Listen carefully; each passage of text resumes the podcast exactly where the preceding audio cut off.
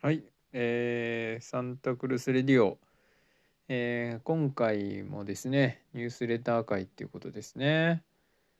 えーっと、今回ね、結構宣伝したいことがあって、あのー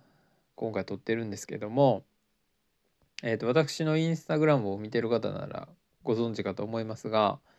えーっと、小松亭玉サートっていうね、えーラオス料理を作ってる子が友達にいて、えー彼がですね、えー、と神戸に来てくれるということになりましたんで、えー、と皆さんよかったらぜひ、えーご参加ください。えっ、とまあ彼とのね出会いは、えー、と僕がですねえーいつやったかちょっと忘れましたが7月とかぐらいやったかな夏ぐらいやったと思うけどあもっと前やったかなえっ、と琵琶琵琶湖じゃない えーっと京都のロームシアターで新世界音楽エキスポっていうイベントがあってそこに出展したんですね。でそのイベント自体は結構その民族音楽系の人がよく出ていてえーっとなんか、えータブラ奏者のユザーンとかなんえーそういう結構民族音楽系のアーティストがたくさん出てたイベントなんでまあ自分の器も合うかなとか思って出店したんやけどもでそこに、えーそのアカウントで、えーまあいろいろね、えー自分も含めていろんな人が出店するっていうのをまあまあ、えー見てたんやけどもそこで結構ねえーっとそうワッテチャイさんって、えー京都の宇治で、えーチャイチャイ屋さんをやってる、えー人がいたりとか、えーそのワッテチャイっていうのはね、えー自分で飲んだチャイをの、えー陶器の器で飲めてその飲んだ後のチャイのカップを割ってもいいっていう。まあインドでね実際、えー素焼きの、えー素焼きの器で、えーチャイ飲んだらそれをこう、えー割るっていううなんていうのかな。まあそういう飲み方をするのを、まあ、日本でやってるっていう人らがいたりとかでもう一つその僕の中でこう目に留まったのがその小松亭様だと。で、えっと、それがなんで、えー注目したかっていうと、えっと、東南アジアラオスは東南アジアの国なんやけども、えっと、ラオスは内陸国なんですね海がなくて。えーメコン川沿い、えータイとの国境の間に、まあ、メコン川が流れてたりとかして、えーとまあ、川魚とか湖のお魚っていうのをこう使って、えーと日々の食事をしてるっていうような国ででそれそういうラオスの料理を、えーと日本のその琵琶湖のお魚湖のお魚を使って再現をしてるっていうことをやってる人なんですよ。でそれを、えー、とインスタグラムで知った時にあなんかこいつやばいなと。なんていうのかな僕自身はすごいこうエスニックな料理とか特にインド料理が好きで結構食べてるけれどもまあいわゆるこう現地系の料理が好きやけどなんか現地のやつを再現するのもうーんなんかものすごくこうなんやろな。やっぱ結局取れるもんとかが違うわけでインドのものと日本のもんって。だからそのすごく時間とかコストとか労力かけてなんかなんとかこう再現しようっていうに、えー、とインドの現地の料理を再現しようっていうのはなんかすごいなと思う一方なんかどっかでこう違和感みたいなうんなんていうのかな。無理やり感みたいな。なんかどっかで無理してる感みたいなのをなんか感じたりすることもあってでもなんかその彼がやってる小松くんがやってる、えー、琵琶湖の魚を使うっていうのはなんかこう、うん、リリアルっていうかなんかこうあそういう考えがあるかみたいなそうなんかこう無理無理がない感じがすごくいいなと思ってで注目してたんですよね彼には。でまあそのイベントが、えー新世界音楽エキスポっていうイベントがあった当日出店したら彼が隣やってで僕がそうやってこうインスタグラムで、えー、彼のことを見つけて、えーと、出店者同じ出店者としてそういうのが彼が出すんだっていうことをしてあのそういうふうに、えー、今喋ったようなことを自分はすごいこういいなと思ったっていう話とかしたらいやそうやって分かってくれるのすごいありがたいわみたいな感じで言ってくれて結構意気投合したというか、まあ、たまたま同い年っていうこともあって、まあ、また是非神戸に来てよっていう話をまあまあしてて。でまあ結構ね、うん、まあそういうのってこう社交辞令的に言うことがまあ普通は多いと思うけどまあ僕はもう本当にいずれはやりたいなと思ってたけど、まあ、なかなかそのきっかけというか、まあ、現実的にそのやれる場所、えー、と彼をこう呼んでえー、神戸で何かこう料理のイベントをやるって言ってもうんまあ現実的にできる場所もないしそのあてもないなと思ってたけど、まあ、たまたま最近ねその、えー、と長田の、えー、と長田でですね、えー、と Urbanist in Residence って言ってえっ、とまあアーバニストって、まあ、都会を主体的に楽しむっていうことをやってる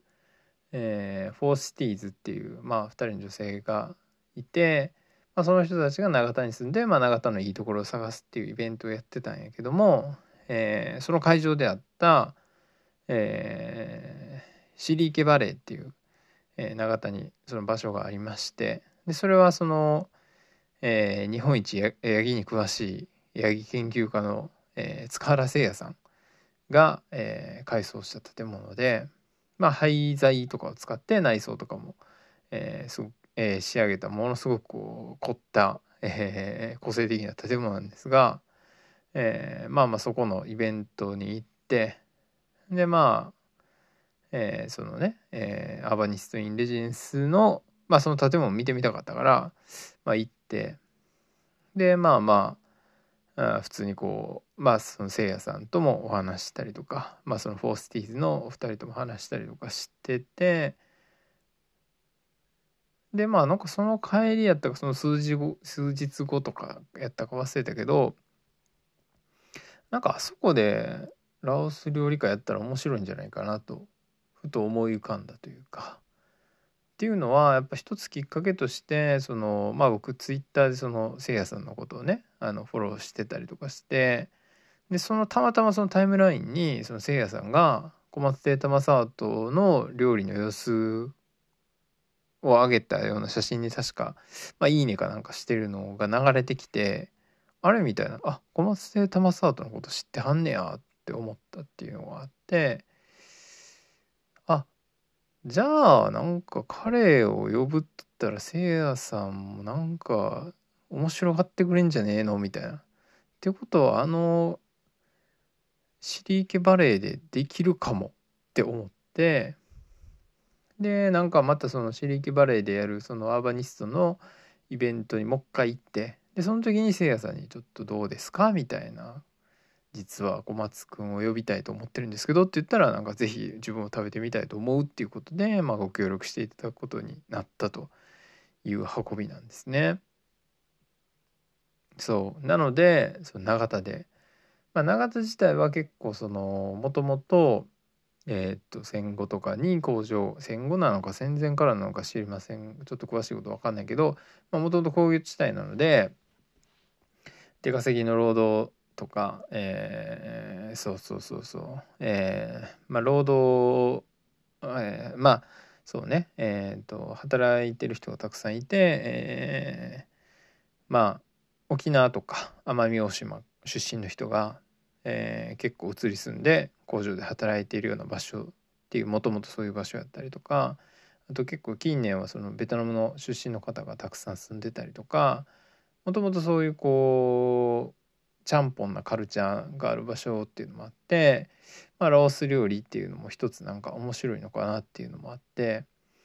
まあそんなもろもろで、えー、今回やるっていうことにしました。でまあ僕自身はねそうやってこう自分でイベントやるって本当初めてなのでまあどういう感じになるか不安なところもまあまああるんですがうん僕自身はねそうやってこうまあ食べることがもちろん大好きやしうんまあそうやってねこうなんかエスニック料理とかっていうのもなんかこううんまあそういう人たち、えー、その違う国の人たちがななんでそんな料理食べてんのかなとかなんかこう、えー、まあそれこそ取れるものが、えー、川魚やからこういう料理作るとか、えー、例えばうんなんやろな。まあそうね。えー、っとこういうなんやろ。食材が取れるからこういう調理法ができてるんだとかなんかそういうことも踏まえてあとまあ似てる部分。まあそれこそラオスでも納豆が作られてたりとかするって話であったりとか。まあそういう似てる部分日本と似てる部分とか自分たちとなんか似てる部分もあれば全然そうじゃない部分もたくさんあって。あとまあもち米食べるっていう文化もね結構面白いなと思うかな。結構ねタイ料理とかだとジャスミンライスとかよく食べると思うけどまあインド料理とかでもバスマティ米とか割とパサッとした料理、えー、お米が多いけどラオスとかってもち米なんよね。もち米ってことは結構粘り気があっていわゆる日本のジャポニカ米的な、えー、そういうこう粘り気のあるご飯を食べるっていうのは日本とラオスで共通してるところなんかなとかまあ、そういうもち米をなんかこう指でこうまとめて、えー、なんかディップソースジェオっていうのかな。なんかそういうのにこうつけて食べたりとかするっていう、えー、のとかちょっと面白いよね。なんかこうおにぎりみたいにして食べるっていうのも。なんかそういうのもねそんな話もなんかできたらなと思うしそう小松くん自体もねすごく面白い人で、えー、普段は京都のね、えー、卸売市場の鮮魚の担当で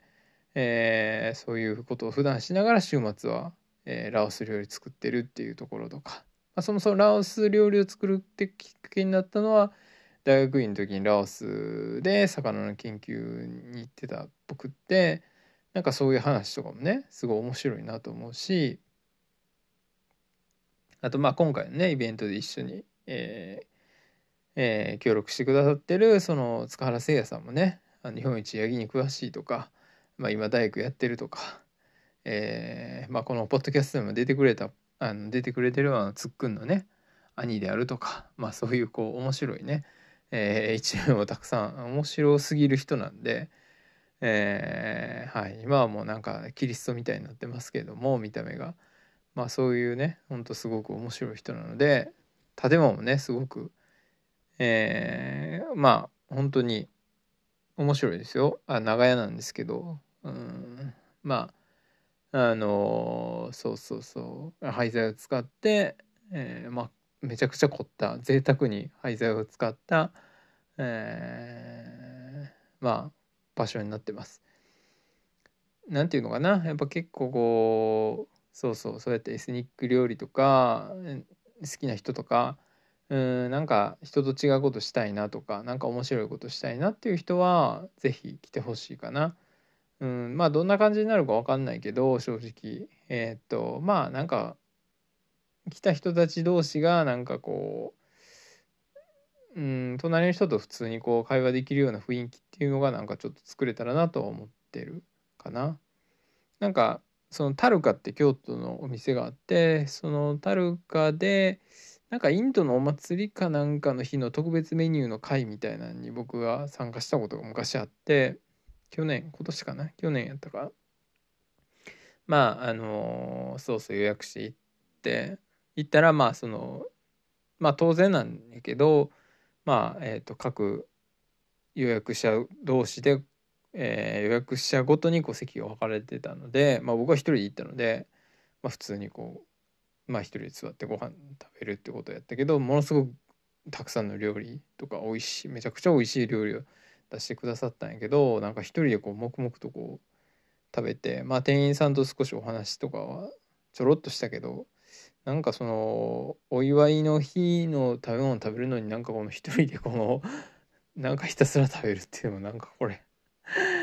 なんか体験としていまいちやなとか思ってしまったというかまあそれは僕は友達がいないからダメなだけの話なんですが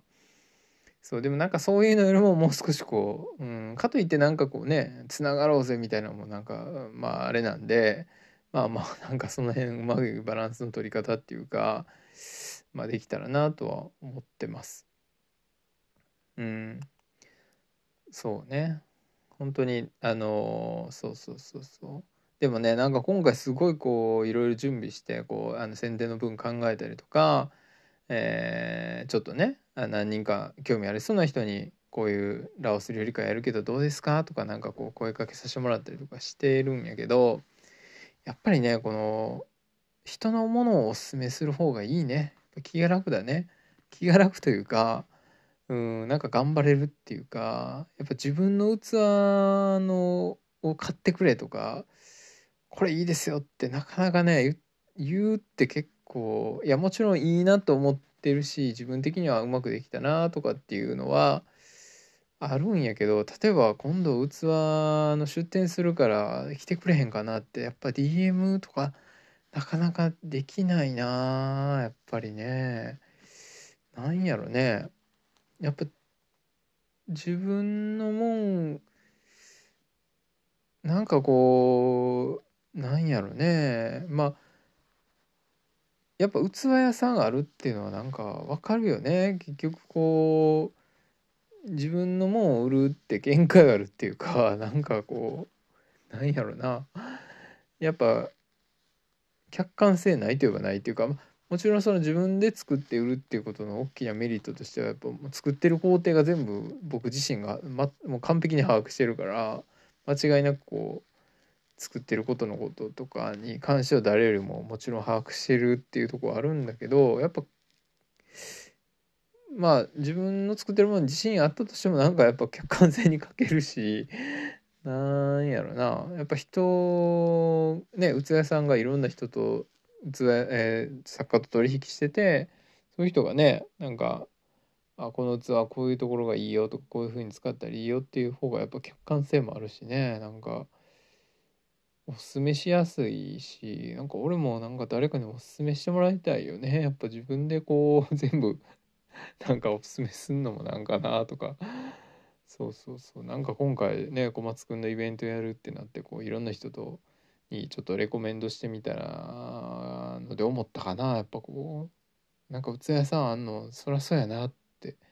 なんかめっちゃ思いましたね。はい。まあまあまあ。そうね。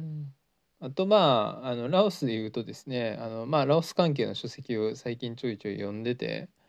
あのそれの一文でねなんかラオスの朝の公園行ったらなんかこうエアロビやってるって話があったんですがなんかそれを読んで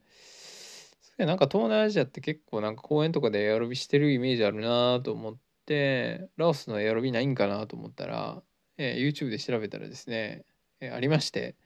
えー、ものすごくレトロなあなんか社会主義あラオスって社会主義国なんですね。そのラオスのなんかこうなんやろななんかこううんなんかものすごい古い感じのムービー、えー、でえー、っとなんかそのエアロビの教則本教則映像みたいなものがあってなんかそれをまあその音楽とかもねなんか何とも言えないこのレトロな感じでゆったりしゆったりしてるわけじゃないか。まあそれなりにスピードはあるけどでもなんかこう気の抜けたような感じでなんかその講師もなんかうんもう衣装もなんかド派手やしなんか色の組み合わせもなんか妙な組み合わせやしなんかそれが全体的にこうグッとくるっていうかまあそのビデオとしてはねその例えばそのエアロビってその one two three four とかなんかそのねとか、えー、例えば振りが変わる時に何かこう一言かけてくれたりとか次これいきますみたいななんたらステップとかなんか言ってくれるもんなんやけどそれに関してはねもう一切何の指示もなくてただただなんかこうそのね講師が踊ってるだけなんやけどまあ何ともねえー、言えないこうグッとくる感じがあるんでラオスのね ARB これちょっと流行らせたいなと思ってて、まあ、今度ねちょっとみんなでやろうかっていう話もしてるんやけどいつかねこの町三宮とかのなんかこうブレイクダンスして鏡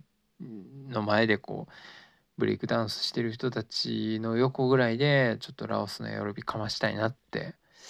思ってるんでもうそれもねやってみたい人いたら、ぜひ一緒にやりましょう。はい。まあまあそんな感じでとりあえずねまあ宣伝的な感じですが、えー、ラオス料理会やりますんで。はい。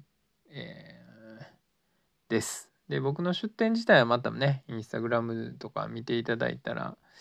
まあ12月もまあぼちぼち決まってきてはい。まあ秋はね結構イベント多くってまあまあそれなりに、えー、バタバタといろいろ出店しております来週はねまた和歌山行きますし今週は鳥取ね、